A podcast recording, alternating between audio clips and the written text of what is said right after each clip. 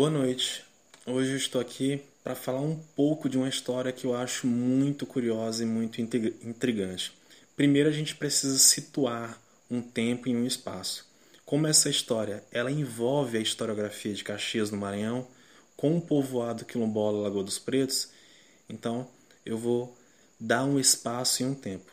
A gente sabe que os padroeiros de Caxias Maranhão são São José e a Nossa Senhora da Conceição. Né? Inclusive, São José é comemorado no dia 19 de agosto. A gente sabe que a história de Caxias se dá no século XVII, com as entradas de bandeiras no interior maranhense, né? com a ocupação das terras. E também sabemos que o primeiro povo a entrar naquela região foram os holandeses, mas depois eles perderam o interesse e também foram expulsos pelos portugueses. Tá certo? E essa invasão francesa ela se deu no Maranhão no ano de 1615, no século 17. Aquela região ela era habitada por índios, índios chamados de timbiras e gamelas. Inclusive o nome já de Caxias já se passou por várias alterações. Era conhecido como Guanaré, São José das Aldeias Altas, Freguesia das Aldeias Altas, Arraial das Aldeias Altas, mas no ano de 1836, já no século XIX, recebeu esse nome de Caxias. E a gente sabe que esse nome de Caxias foi, na verdade, uma, digamos assim, uma denominação anônima, né, que os portugueses davam para essas terras que eram colonizadas, né? E esse nome de Caxias é uma referente a uma espécie é, de uma planta, de uma árvore encontrada em Portugal que se assemelhava muito às características regionais encontradas aqui, que eram as, as palmeiras. Tá? Então, esse nome Caxias das Aldeias Altas, ele já tinha essa nomenclatura já em 1735, no século XVIII. Tá? Então, voltando um pouco aqui, para a gente entender algumas coisas que são bem interessantes. Como eu estava falando, ele recebe esse nome em 1836, no século XIX. Tá? Eu estou pulando alguns pontos porque eu quero evidenciar a minha descoberta, a minha proposta. Tá?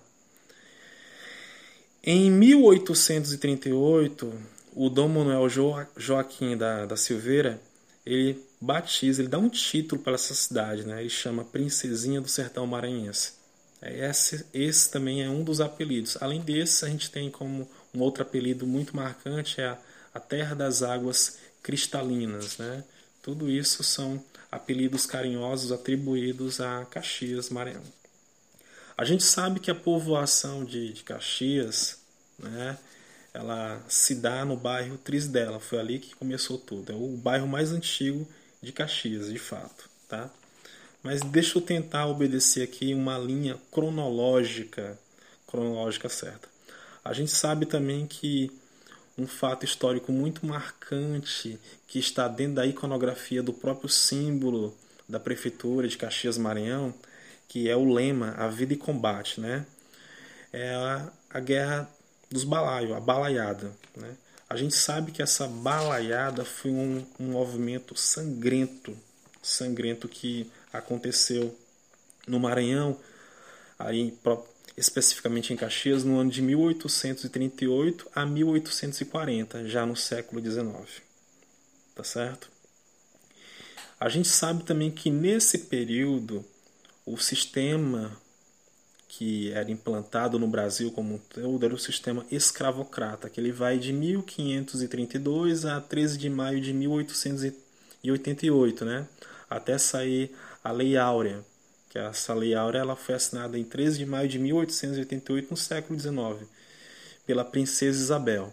Só para evidenciar que a princesa Isabel não era nenhuma boazinha, nenhuma redentora, porque o sistema já não suportava mais essa proposta de é, escravos. Tá? Então, foi necessário abolir esse sistema escravocrata no Brasil. Agora, só a nível de curiosidade, o nome da princesa Isabel era um nome gigantesco. Isabel, Cristina, Leopoldina, Augusta, Micaela, Gabriela, Rafaela, Gonzaga, de Bouno duas, Sicílias e Bragança. Esse era o nome completo da pessoa que assinou essa lei áurea, né? libertando os escravos. Muito bem. Então, o que, que eu quero evidenciar? Qual é a minha proposta? No bairro Trisdela, que é o bairro mais antigo de Caxias do Maranhão, a gente tem uma igreja chamada Igreja de Nossa Senhora de Nazaré, que é a padroeira, uma das padroeiras de Caxias do Maranhão. O que que eu trago à tona? Foi feito, foi pego alguns quilos de ouro aqui em Caxias que foi encontrado no Maranhão e foi mandado para Portugal para confeccionar, ou seja, fazer uma santa. Essa santa seria a padroeira que ficaria na igreja de Nossa Senhora de Nazaré, localizado no bairro da Trizidela, que é o bairro mais antigo. Mas durante esse percurso, quando a santa, quando esse ouro vai para Portugal ele volta com essa santa já feita para ficar nessa igreja, aconteceu alguma coisa que eu desconheço, que até hoje eu não encontrei nenhum relato histórico. Eu já li a obra da professora doutora Mariângela, que ela fez um apanhado historiográfico muito interessante a respeito da história de Caxias, e tantos outros autores que eu venho lendo desde o ano 2018, eu não encontro nenhuma referência que fale a respeito desse sumiço dessa santa. Tá? Então é aqui aonde entra a minha tese, a minha teoria. Eu, desde, desde meus 10 anos, 12 anos, vou para um povoado conhecido como Lagoa dos Pretos, porque lá foi um povoado, foi um quilombo, na verdade, um refúgio negro devido a todas as características encontradas naquela região, como o ouro que já foi encontrado e tantas outras características que legitimam essa essa minha ideia. Inclusive lá foi levado a essa categoria, tá? De quilombo, realmente de fato. Então é um povoado que fica num, a 28 quilômetros de Caxias, Maranhão, na zona, na zona rural. Um dos caminhos, que é o caminho que a gente vai, que é o caminho que tem uma acessibilidade melhor. Tá? Mas o caminho que o pessoal fazia antigamente, que é chamada Sete Curvas, só é 18 quilômetros. O que que me, eu faço, o que, que eu penso a esse respeito? Eu acredito que naquele período que ainda era, tinha alguns resquícios do período escravocrata, na verdade foi dentro desse período. Né? Eu acredito que essa santa ela foi roubada e foi escondida no povoado, né, que na época tinha outro nome, claro, mas lá já era um quilombo, tá certo? Foi, foi escondida naquela região essa santa, porque foram feitas algumas escavações arqueológicas dentro do perímetro urbano de Caxias e nunca foi encontrado nenhuma evidência dessa santa. Algumas coisas encontradas foram para alguns museus, e especificamente o Museu da Balaiada, que fica em cima do Morro do Alecrim, que é o ponto mais alto da região, que antigamente era conhecido como Morro das Tabocas, tá certo? Então, é, ainda a esse respeito. Desde criança, e eu tive a oportunidade de conhecer esse senhor, nós chamávamos ele de Bindolo, que ele faz parte da família Basto. Ele ele cegou, né? E ele vivia dentro de uma capela, uma capela que existia lá nesse povoado. Que essa capela já teve vários pontos, né? Já ficou feita em vários pontos dentro do território lá da, da lagoa. E ele é, encontrou uma santa, uma santa em uma determinada região. Essa santa, segundo todos os relatos das pessoas mais antigas daquela região, fala que essa santa era de fato de ouro. É aí onde entra a minha tese, porque qual seria a explicação para ser encontrado dentro de um matagal virgem, que a gente está falando, uma história que tem aí sei lá, quase 100 anos de acontecida, né? Então, se hoje ainda a gente tem algumas evidências, a gente ainda tem um mato muito virgem em alguns pontos específicos, porque o território da Lagoa dos Pretos compreende mais de 140 hectares. E a gente sabe que um hectare é 10 mil metros quadrados. É muita terra. Então, é, o Bindolo, que agora me foge o nome dele, que Bindolo é seu apelido, ele encontra essa santa e ele leva ela para um colega dele chamado Bacelar, tá? Então eu acredito que essa santa é a padroeira de Caxias Maranhão, porque só assim a gente eu consigo ter uma ligação é, desses dois pontos muito intrigante, tá? Então é claro que essa santa ela foi ela foi desfeita porque o Bacelar, segundo os relatos já apurei, na época ele foi para São Paulo, né?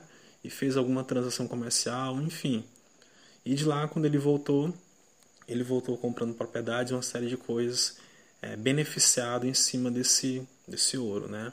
Dessa riqueza encontrada. Fora essa santa encontrada, já foram encontrados anéis, anéis de ouro, já foram encontrados várias é, metais preciosos, inclusive ouro. Então, por conta de todas essas características, isso me leva a crer que ainda existem muitas riquezas enterradas naquela região. E o ponto que eu queria salientar é exatamente esse. Né? É, essa santa some de Caxias, não há relatos, porque dentro das, das visões dos historiadores, dos arqueólogos, nada motivou eles a tentar fazer um levantamento histórico naquela região, porque para eles não, não tinha nenhum ponto que interessasse, ou não tinha nenhum personagem significativo que merecesse uma, uma investigação mais aprofunda. Eu, sinceramente, só tive essa curiosidade porque eu sou filho da Lagoa dos Pretos, digamos assim. Desde criança eu vou para lá, então, no ano de 2018, quando eu comecei a estudar a história de Caxias, porque eu ia fazer uma prova a prova da prefeitura, do concurso da prefeitura, inclusive eu fui aprovado nesse concurso.